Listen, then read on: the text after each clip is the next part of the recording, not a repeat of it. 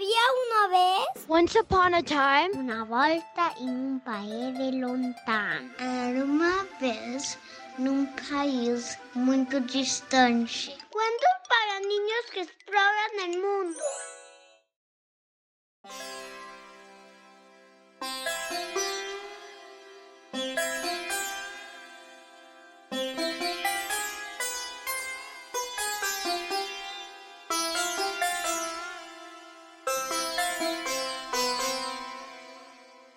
La verdad del elefante, leyenda hindú. Este cuento de India habla de qué es la verdad y cómo cambia según la perspectiva. India es un país mágico, lleno de colores brillantes, festivales con música y baile, comida y olores deliciosos, y animales exóticos, tigres, elefantes y monos. A los elefantes los quieren mucho, tanto que hay un dios con cuerpo de elefante y un festival en el que pintan a los elefantes de colores y hasta los visten con ropa elegante. Esto es, había una vez. Comenzamos. Hace mucho tiempo, en una región de la India llamada Bhopal, gobernaba el gran Raja Amanipan. Era muy sabio y respetado por todos. Había logrado grandes cosas para sus súbditos. Todos tenían tierras y no pasaban hambre. El orden y la justicia guiaban la vida diaria de todos. Amanipan también dedicaba buena parte de su tiempo a estudiar y a educar a su hijo Ramani, quien había heredado grandes cualidades de su padre. Era curioso y perspicaz. Dudaba de todo lo que le rodeaba y siempre quería saber más y más. A su padre le encantaba enseñarle cosas y contestar todas sus preguntas. Un día de verano, mientras padre e hijo paseaban por los jardines del palacio, Ramani preguntó, ¿Qué es la verdad? Amanipan permaneció largo rato en silencio sin contestar. Le indicó a su hijo que esperara unos pocos días, pasados los cuales resolvería la pregunta. Así pues, pasaron unos días y el padre de Ramani le llevó a una zona cercana al palacio. Ahí había un enorme elefante y cuatro personas que, según observó, eran ciegas. Nunca jamás habían podido ver a un elefante y ni siquiera habían estado cerca de uno. El Rajá invitó a los cuatro ciegos a acercarse al elefante de uno en uno para tocarlo por primera vez en sus vidas. El primero era un joven de pequeña estatura.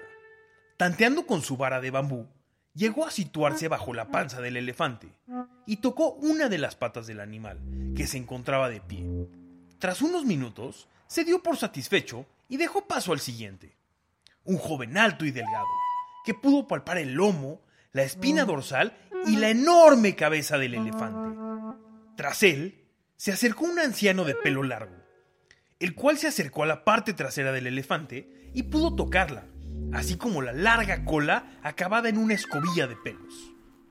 El anciano se quedó convencido de que ya sabía todo lo que necesitaba y tras hacer una reverencia, se alejó del animal.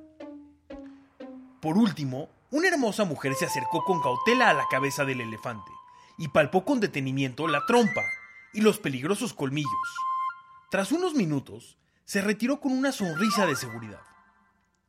Ramani no entendía cómo aquello podía ayudar a solucionar su duda acerca de la verdad. Entonces, Amanipán le pidió a cada uno de ellos que explicara cómo era un elefante. El pequeño ciego afirmó que el elefante era como una gruesa y sólida columna recubierta de piel y acabada en duras uñas.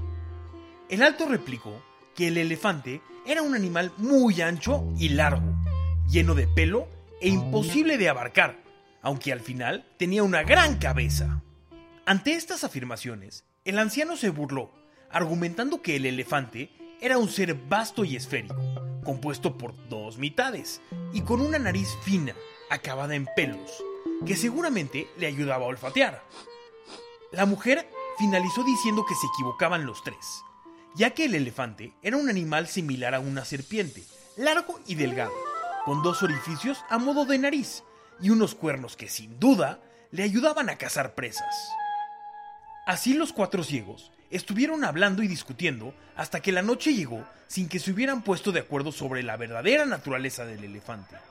Ramani, algo exasperado, dijo a su padre que lo único que había podido sacar en claro era que ninguno de los ciegos sabía en realidad lo que era un elefante, que ninguno había alcanzado a saber la verdad. Sin embargo, su padre le respondió, Tienes razón, ninguno sabe la verdad, y sin embargo, los cuatro la conocen, pues... ¿Acaso el elefante no tiene patas como columnas? Un cuerpo inabarcable, una larga cola peluda, una trompa y unos colmillos? ¿Cuál de los ciegos ha dado con la verdad? Ninguno y todos. Y por eso seguirán, y seguirán discutiendo hasta que no se vuelvan las estrellas. Y colorín colorado, este cuento de había una vez ha terminado. ¿Te ha pasado alguna vez que tú platiques alguna experiencia y otra persona que estaba ahí contigo en el mismo momento y en el mismo lugar cuente una historia completamente diferente? No hay una sola verdad de las cosas, pero para poder vivir todos juntos, es importante que tratemos de hacer acuerdos entre todos y después respetarlos. Cuando tú y tus papás no están de acuerdo, prueba a tratar de escucharlos y de que ellos te escuchen a ti, para que al final, entre todos, puedan llegar a un acuerdo.